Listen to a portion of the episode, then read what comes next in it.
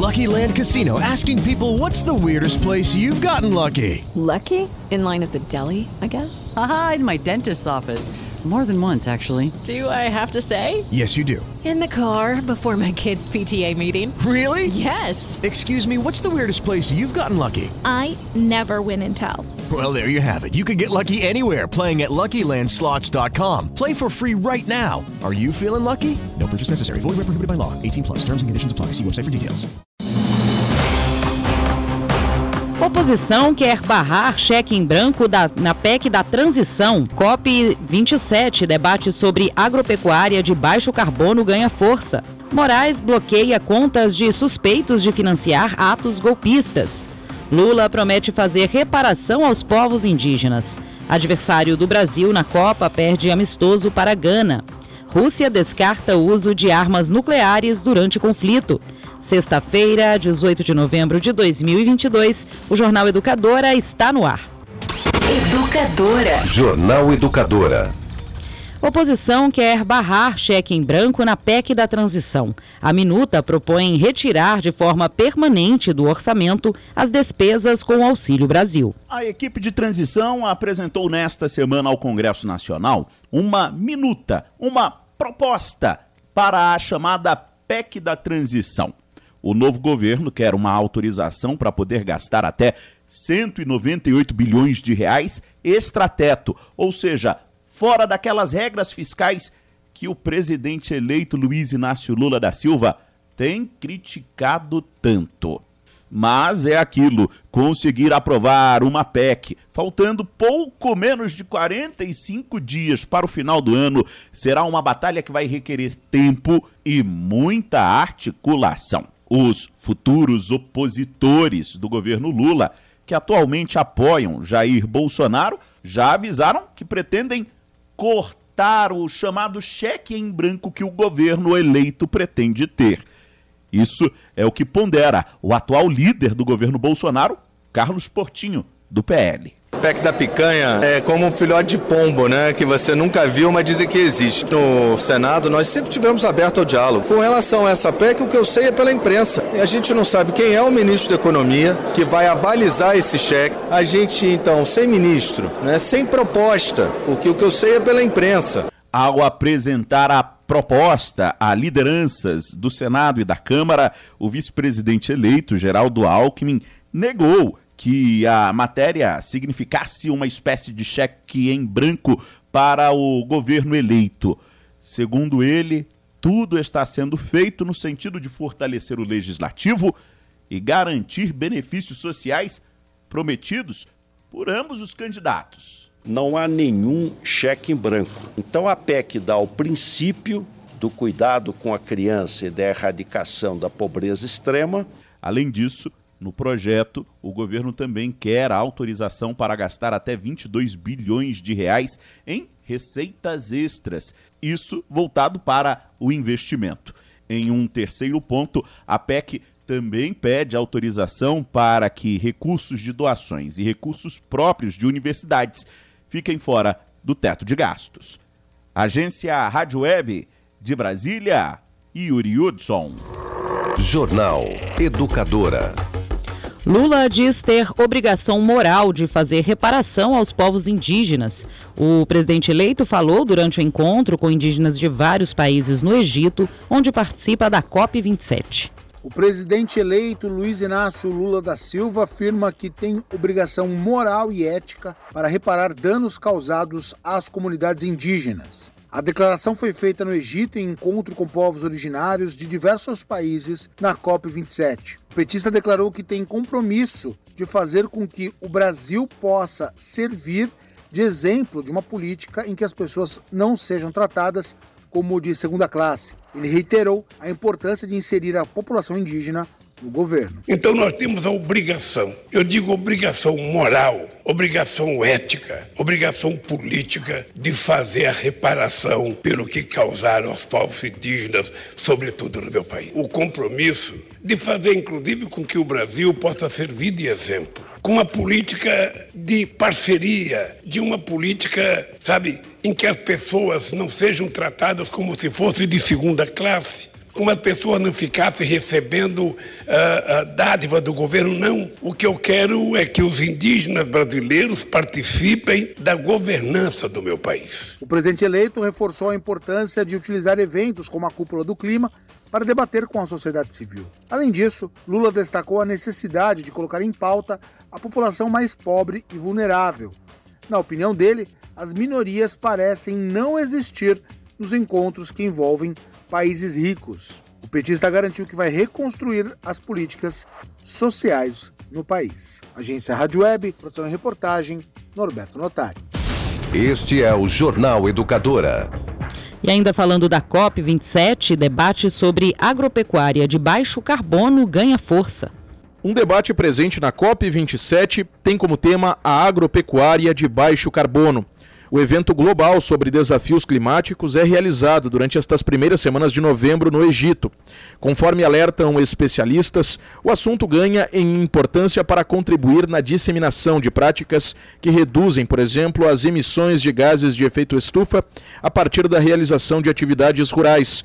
Isabel Garcia Drigo, gerente de clima e emissões do Imaflora, organização não governamental que atua com o desenvolvimento de soluções ambientais nos setores agrícola e florestal, destaca a importância destas discussões na COP27. Como elas vão fazer isso nos próximos anos está sendo discutido aqui, como elas vão apresentar os resultados e a agropecuária tem uma parte muito importante nessa conta. E também os mecanismos de incentivo, né? Assistência técnica, crédito, tudo isso é discutido nas convenções, seja do ponto de vista privado, seja do ponto de vista público e privado. Então tem uma grande importância esse tema, sempre teve e vai ter ainda mais, tendo em vista o desafio de segurança alimentar que nós temos no mundo. Conforme lembra Garcia Drigo, entre as práticas da agropecuária de baixo carbono estão a não realização de desmatamento ilegal e o respeito ao limite de uso da terra para cultivo de culturas e criações de animais.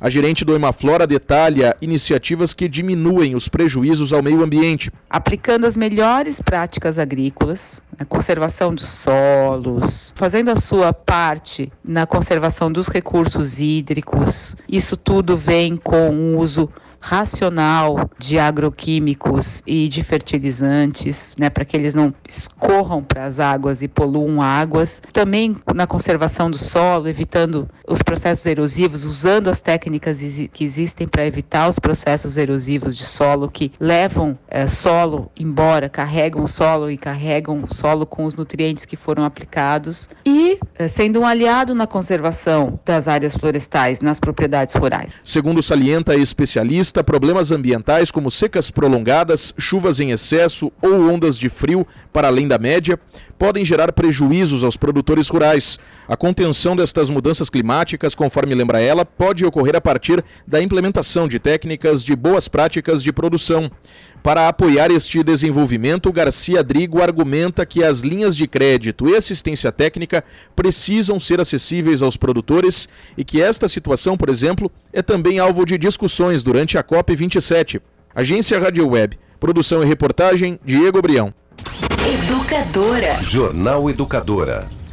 Moraes manda bloquear contas de suspeitos de financiar atos golpistas. Além do bloqueio das contas dos suspeitos, a decisão de Alexandre de Moraes ordena que os supostos envolvidos deponham na Polícia Federal no prazo de 10 dias. O ministro do Supremo Tribunal Federal, Alexandre de Moraes, determinou nesta quinta-feira o bloqueio de contas bancárias de 43 pessoas e empresas suspeitas de financiarem atos contra o resultado das eleições para a presidência da República. A decisão foi tomada no sábado e seguia sob sigilo. No entanto, o site Poder 360 teve acesso aos documentos. Uma série de empresas, empresários e pessoas físicas estão na lista de Alexandre de Moraes. O ministro também determinou que a Polícia Federal tome depoimentos das pessoas e dos representantes das empresas envolvidas em até 10 dias. Desde o dia 30 de outubro, apoiadores do presidente Jair Bolsonaro fazem manifestações. Alguns deles chegaram a paralisar o trânsito em estradas em vários pontos do país. O número de bloqueios caiu significativamente nos últimos 15 dias.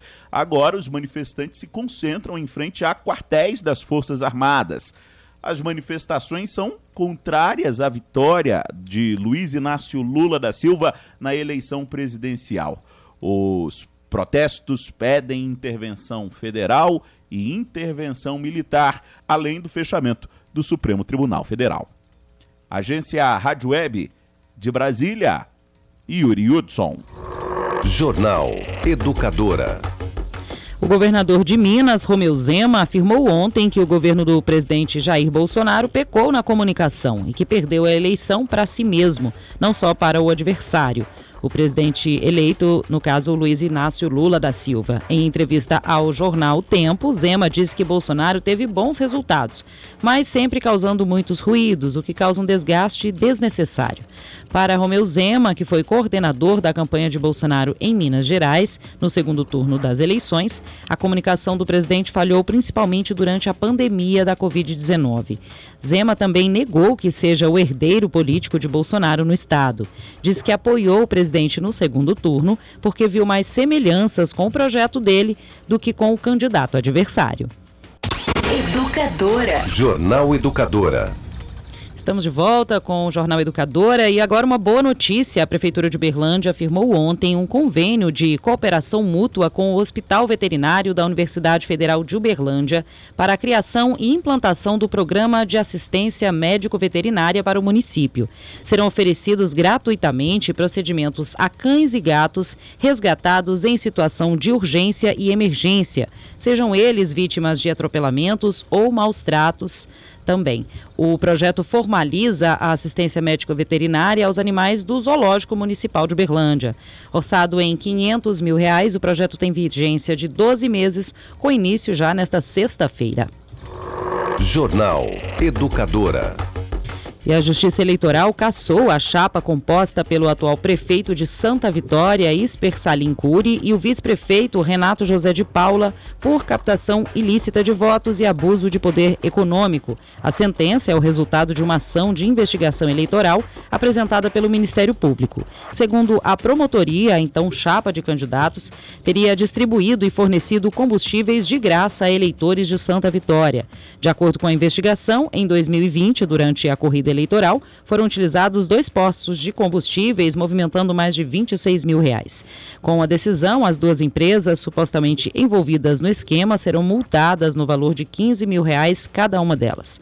Além da cassação da chapa, a Justiça também decretou que o prefeito e vice-prefeito fiquem inelegíveis nos próximos oito anos. A decisão ainda cabe recurso. Em nota, o setor jurídico informou que o prefeito e o vice-prefeito ainda não foram intimados da sentença e diz que eles eles irão recorrer ao Tribunal Regional Eleitoral. Esporte.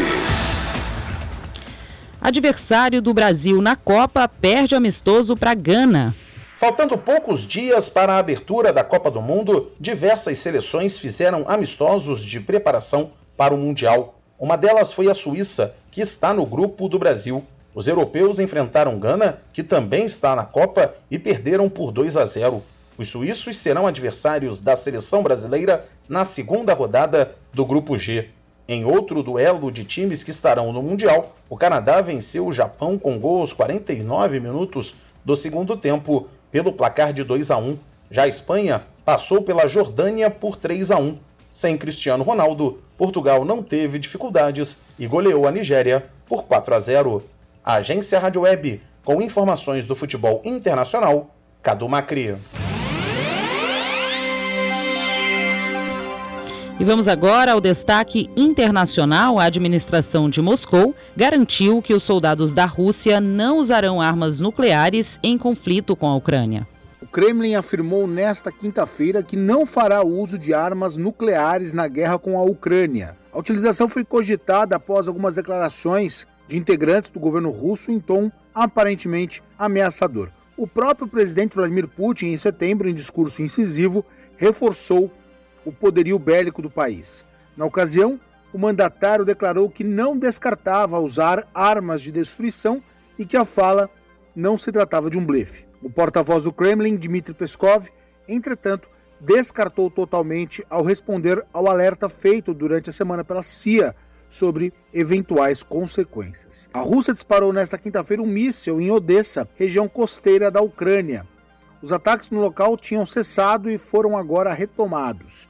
O governo da região alertou sobre a ameaça de um ataque maciço com mísseis contra todo o território da Ucrânia. O país, inclusive, voltou a negar que seja o responsável pelo artefato disparado e que atingiu a Polônia. O chefe da diplomacia do país reforçou que a responsabilidade é exclusivamente da Rússia. Ele entrou em contato com o colega norte-americano Anthony Blink para tratar do tema. O míssil disparado matou duas pessoas.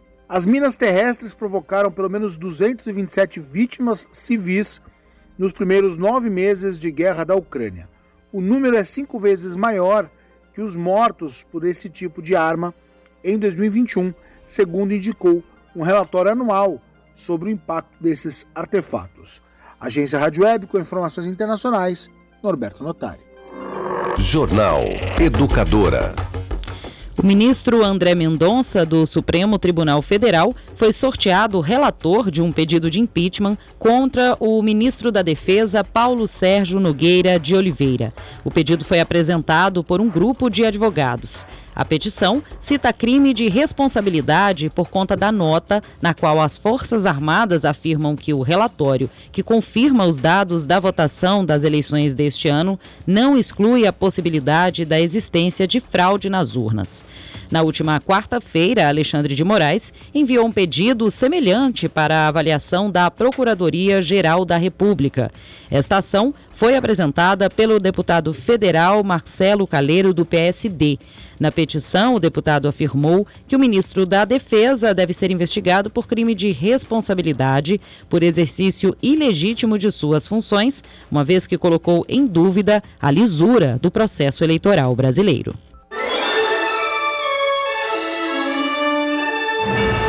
Este foi o Jornal Educadora, uma produção do Departamento de Jornalismo da Rádio Educadora, 90.9. Hey guys, it is Ryan. I'm not sure if you know this about me, but I'm a bit of a fun fanatic when I can. I like to work, but I like fun too. It's a thing. And now the truth is out there. I can tell you about my favorite place to have fun. Chumba Casino. They have hundreds of social casino style games to choose from with new games released each week. You can play for free anytime, anywhere and each day brings a new chance to collect daily bonuses. So join me in the fun. Sign up now at ChumbaCasino.com. No purchase necessary. VGW. Void were prohibited by law. See terms and conditions. 18 plus.